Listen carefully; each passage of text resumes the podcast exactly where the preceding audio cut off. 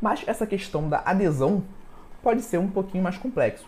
Daqui um exemplo. Digamos que você tenha prescrito esse lanche para o seu paciente na parte da tarde.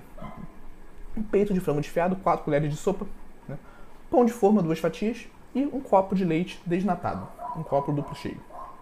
Esse é o lanche dele atualmente. Esses são os macronutrientes, as calorias contendo, contidas nesse lanche. Primeiro mês tá ok, segundo mês tá ok.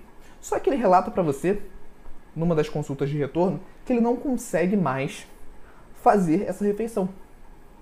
Ah, Igor, é mesmos exemplos.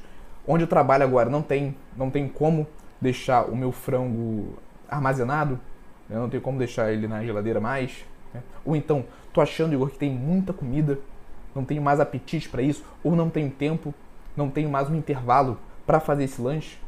E agora, o que, eu faço?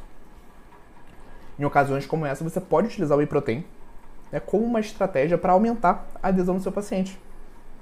Ó, uma opção seria manter o leite, né, adicionar uma porção de whey protein de 30 gramas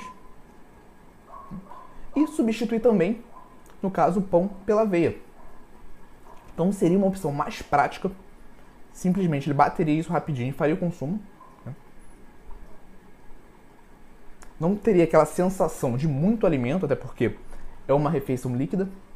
E em relação aos macronutrientes, teríamos valores muito próximos.